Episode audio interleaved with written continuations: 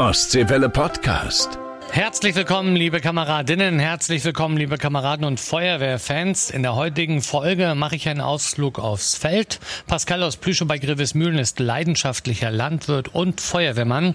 Ich begleite ihn bei der Rapsernte auf einem riesengroßen Mähdrescher. Es geht um Feldbrände, vorbeugenden Brandschutz in der Landwirtschaft und warum es auf dem Mähdrescher eine Artenschutzmaske gibt.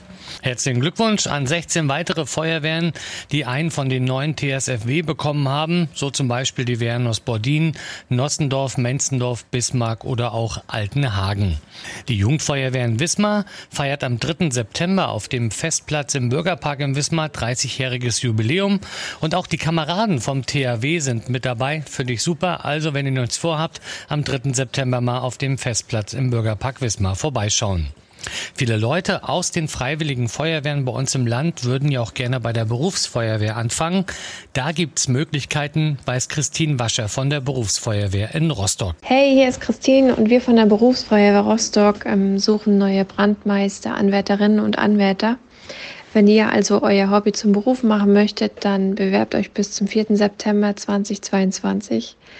Weitere Infos erhaltet ihr bei www.rostock.de slash karriere. Bis bald. Übrigens in der nächsten Folge dann, also Folge 35, werden wir euch die Berufsausbildung bei der Feuerwehr mal vorstellen. Christine ist dann zu Gast auch bei uns im Studio. Jetzt aber viel Spaß mit Folge 34. Wassermarsch, der Podcast für die Feuerwehren in Mecklenburg-Vorpommern. Herzlich willkommen, liebe Kameradinnen, herzlich willkommen, liebe Kameraden, zu einer neuen Folge von unserem Ostseewelle Feuerwehr Podcast Wassermarsch. Heute bin ich mal wieder raus und es ist so ein bisschen im Hintergrund zu hören. Ich bin auf dem Feld unterwegs und zwar sitze ich auf einem riesengroßen John Deere Mähdrescher. Das ist ein nagelneuer Mähdrescher, mit dem wir unterwegs sind. Und ich sitze hier bei Pascal im Mähdrescher und wir sind gerade dabei, Raps zu ernten. Pascal, du bist nicht nur Landwirt mit Leib und Seele, du bist auch Feuerwehrmann. Wie bist du eigentlich zur Freiwilligen Feuerwehr gekommen? Ich bin damals in die Jugendfeuerwehr eingetreten mit, ich glaube, 14 Jahren oder 15 Jahren, so genau weiß ich es echt nicht mehr. Ja, damals hat mich ein Feldhäckslerbrand bei uns in der Gemeinde dazu motiviert, bei der Feuerwehr mitzumachen.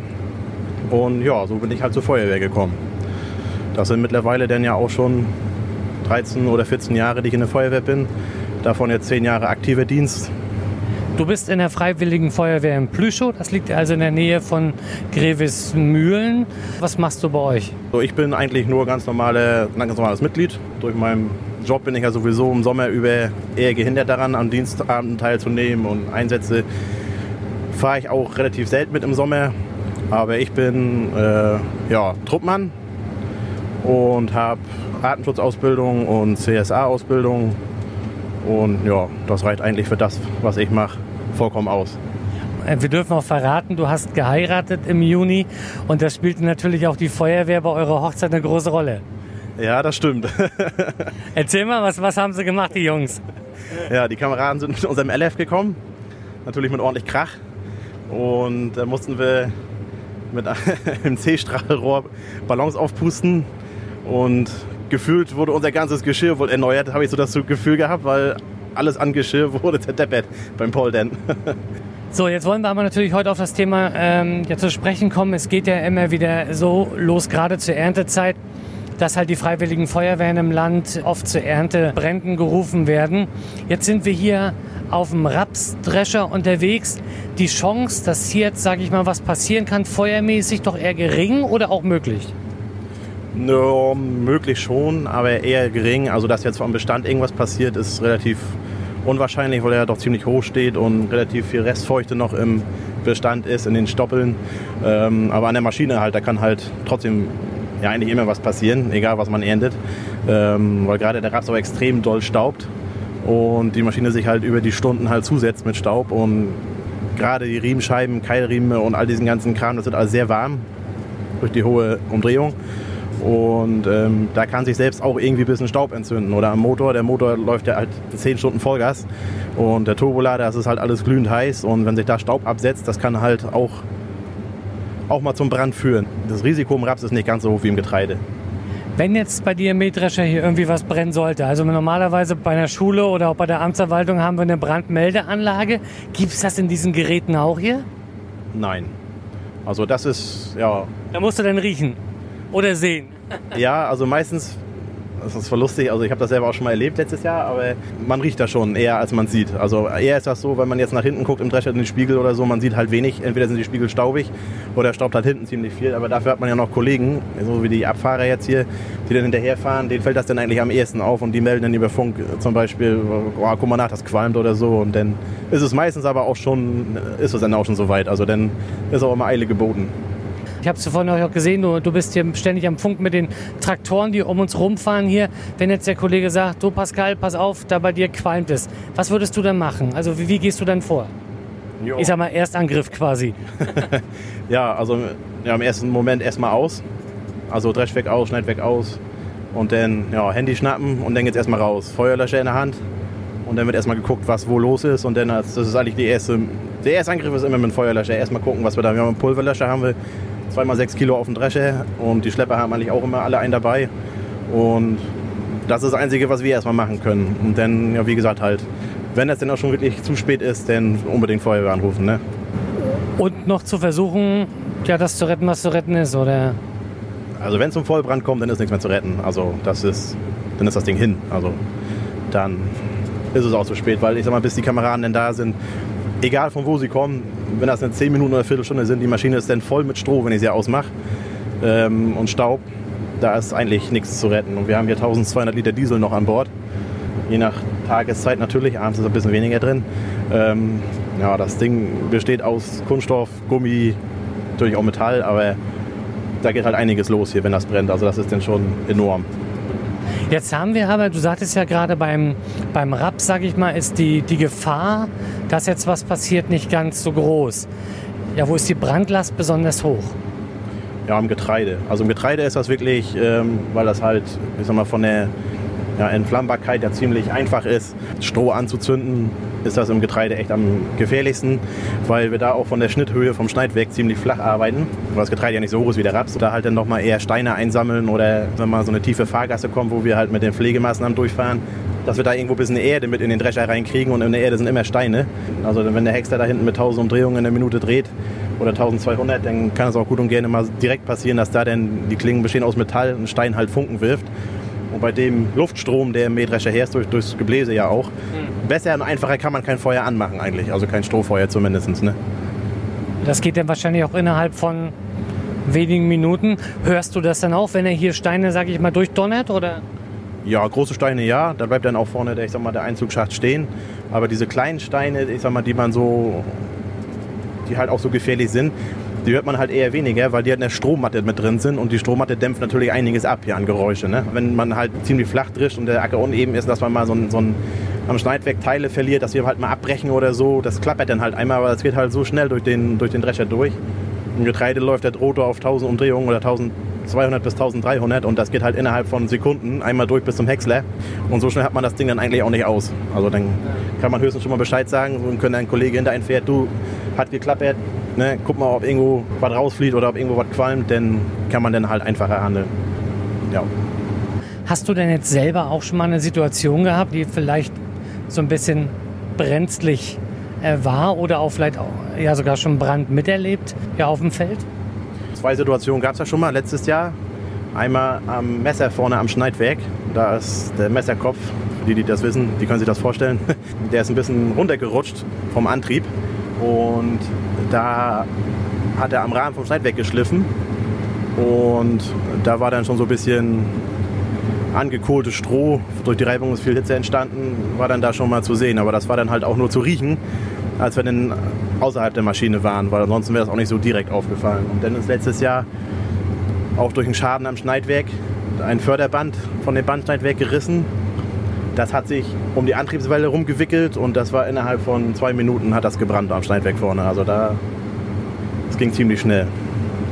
Aber wenn es am Schneidwerk vorne brennt, ist die Gefahr noch nicht ganz so groß, dass gleich ja, der ganze Drescher brennt, oder? Ja, wenn man schnell genug reagiert. Also am Schneidwerk kann man es ja wenigstens sehen und dann muss man dann auch sofort ausmachen, weil das geht in den Drescher. Und wenn das brennende Stroh in den Drescher reingeht, dann geht das ja auch ziemlich schnell. Jetzt haben wir zum Beispiel auch immer wieder äh, Strohpressen, also die die Rollen im Endeffekt machen, die, die anfangen zu brennen. Wir haben das bei uns in den Nachrichten immer wieder, wenn es dann heißt, äh, Strohpresse abgebrannt, wo der Schaden natürlich auch enorm ist. Gut, sicherlich nicht so hoch wie mit einem Mähdrescher. Wir haben gerade, du hast mir von gerade erzählt, mit, mit dem Mähdrescher, mit dem wir fahren, so knappe 600, 700.000 kostet ein Teil hier. Auch ja, eine gefährliche Situation, wenn dann die Strohpressen plötzlich brennen, zumal das dann auf den Stoppelacker dann noch übergeht. Ja, also die Strohpressen, das ist natürlich auch ein heikles Thema, ähm, weil die halt mit hohem Druck arbeiten. Gerade bei diesen Quaderballenpressen ist das so. Und da ist eigentlich das Gefährliche die Restfeuchte in dem Stroh. Also wenn das Stroh zu feucht ist und man die Bunde presst, dann durch den hohen Druck entsteht auch viel Hitze in, der, in dem Strohbund quasi. Und ähm, ja, äh, da gehen dann die Bunde auch gerne mal hoch. Und wenn diese Strohpressen brennen, liegt das eigentlich auch hauptsächlich an Stein oder anderen Fremdkörpern, die halt im Strohschwatt nachher drin liegen. Ähm, wenn die Presse jetzt vorne mit der, mit dem, mit der Aufnahme, mit der Pickup ähm, das Stroh aufnimmt, dann kommt das Stroh danach in einen Rotor, auch so ähnlich wie beim Mähdrescher, nicht ganz so gleich. Auf alle Fälle ein Rotor, der das Stroh immer ein bisschen auf die Breite der Presse ausbreitet und das dann auch ziemlich oft durch Messer durchzieht. Und wenn da Steine oder Metall dazwischen kommen, dann steht das natürlich auch Funken. Und dann ähm, ja, ist das brennende Stroh oder die Funken und das brennende Stroh dann zusammen in dem Bund drin und dann brennt das auch halt lichterloh. Also das, weil das kann man dann auch eigentlich gar nicht verhindern und gar nicht mitkriegen so wirklich. Das, ist, das passiert dann halt einfach. Und dann kann man einfach entweder noch den Träger retten, indem man dann Zugmaul auf und einfach Presse abhaken, weiterfahren, liegen lassen. Aber ansonsten ist das ganze Gespann meistens futsch.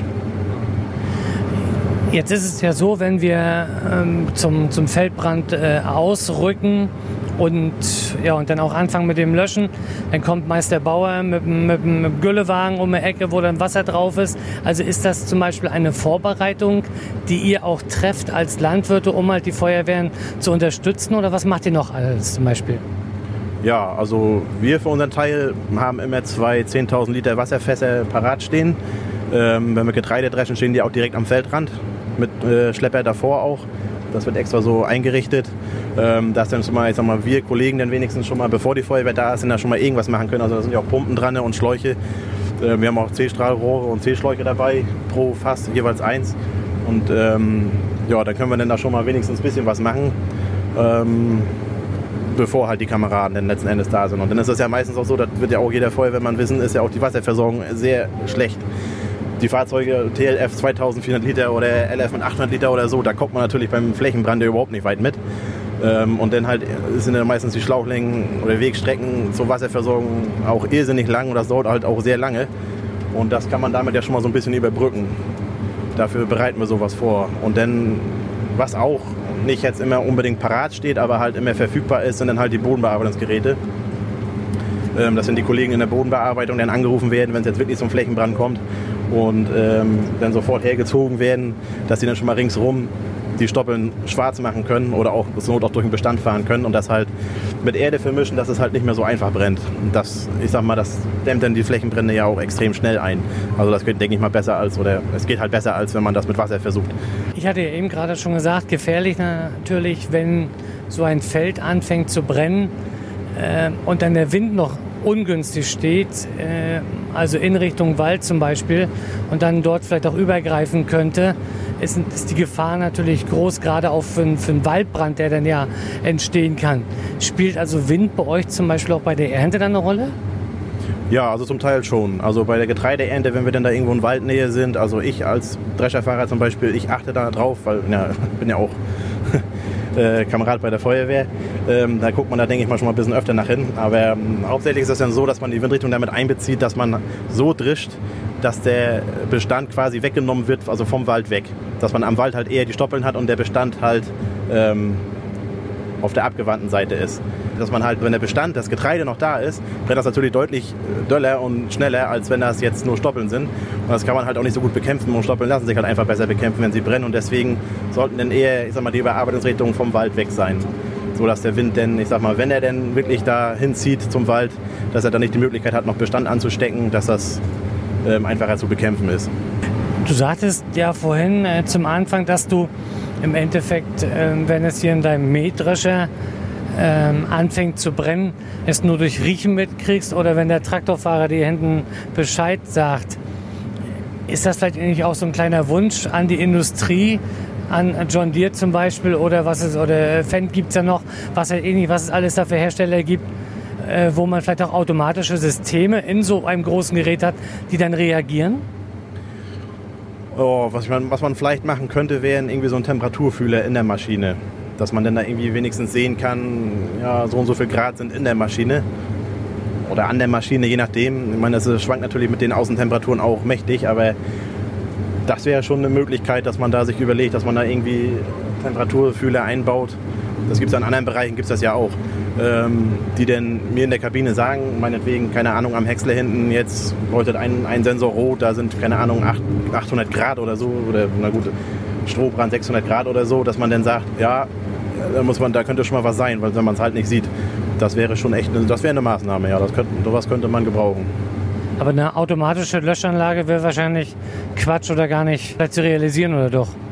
Ich denke mal, das wird allein schon an unsere Regularien in diesem Land hinein, weil wir fahren mit den Dreschern ja auch auf der Straße und dann irgendwann ist das zulässige Gesamtgewicht dann auch erreicht. Und wenn wir jetzt hier auch noch, ich sag mal, Tonnen Wasser transportieren, dann äh, wird uns da schon irgendwann der TÜV einen Strich durch die Rechnung machen, denke ich mal.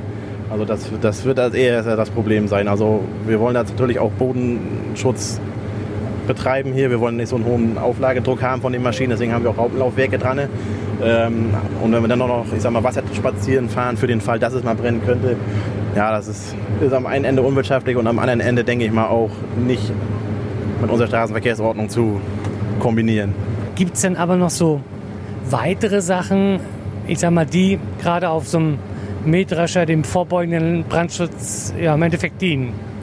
Ja, das ist morgens die ja, tägliche Wartung und Pflege der Maschine. Ähm, also Machen bei euch die Lehrlinge? nee, nee, nee. Das machen wir selbst. Also das, macht, das macht jeder Fahrer selbst hier für seine Maschine. Also das ist das Auspusten.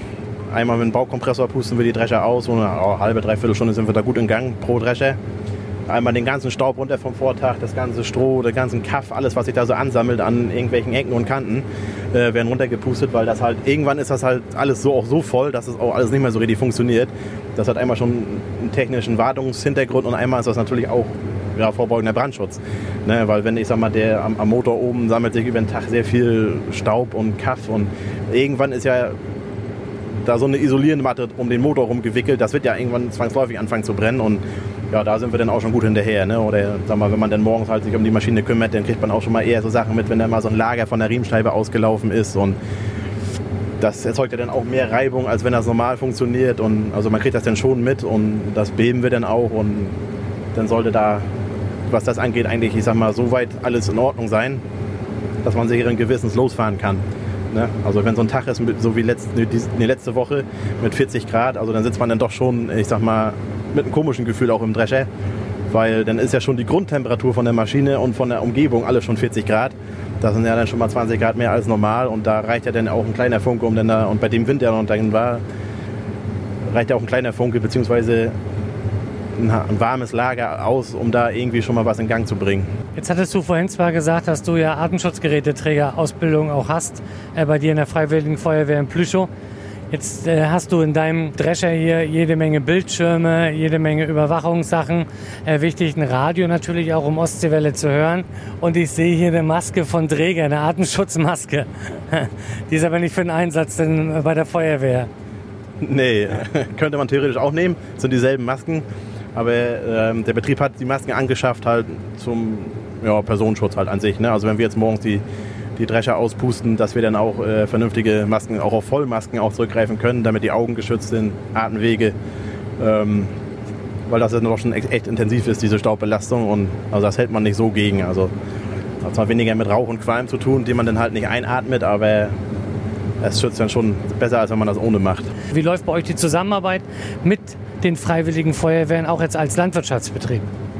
Ja, also eigentlich immer ziemlich gut. Also wir haben des Öfteren Kontakt. Gerade hier im Betrieb ist vor Jahren schon mal ein, ein, ein Jungviehstall abgebrannt. Äh, Gerade vor kurzem ist unser Getreidetrockner ähm, ja, durch einen Schwelbrand zerstört worden. Und da läuft die Zusammenarbeit eigentlich immer gut. Ne? Also irgendeiner von den Kameraden ist ja der Einsatzleiter, der koordiniert das denn und da geht das denn zu mit den Betriebsleitern wird dann sich abgesprochen, was wir da machen können, ob da irgendwie noch Hilfe benötigt wird und da wird natürlich auch halt alles Mögliche in Bewegung gesetzt, damit das halt, ich sag mal, gut zusammenläuft, weil das ist ja, am Ende ist das ja, muss man ja als Betrieb oder als Landwirt ja auch dankbar sein, dass die Kameraden dann da sind und mithelfen, weil es sind ja zum 99 Prozent Freiwillige, die da kommen. Da, müsste oder da muss man dann auch unterstützen, ne? zumal ja auch immer, gerade bei den Freiwilligen Feuerwehren, die Technik ja nicht immer da ist, beziehungsweise auch in schlechten Zustand ist oder alt ist hauptsächlich, weil da ja immer nicht so viel Geld für übrig ist, ähm, ist das natürlich da, wenn man da helfen kann, natürlich gut. Ne? Also wir haben viel Wasser immer also auf dem Hof so oder so. Wir haben zusätzlich zu den beiden 10.000 Liter Fässern auch noch einen 26.000 Liter LKW-Auflieger für Wasser. Ähm, den kann man dann für sowas auch nehmen. Also Wasser kann man da schon parat stellen. Ne? Und ich sag mal, Verpflegung, da kann man sich dann auch drum kümmern. Ne? Ist ja, wird ja jeder wissen, da denke ich mal, während des Einsatzes auch nicht ganz unwichtig. Ja, also ich sage auf jeden Fall erstmal ganz, ganz lieben Dank, Pascal, dass du mich hier auf dem Drescher bei der Rapsernte mitgenommen hast. Na, dann hoffe ich, dass äh, nichts schief geht, dass du keine Steine vorne ins Mähwerk äh, reinbekommst und dass deine Drescher alle heil bleiben und dass nichts passiert.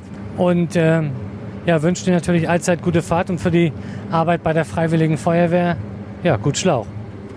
Ja, Dankeschön. Ostseewelle Podcast.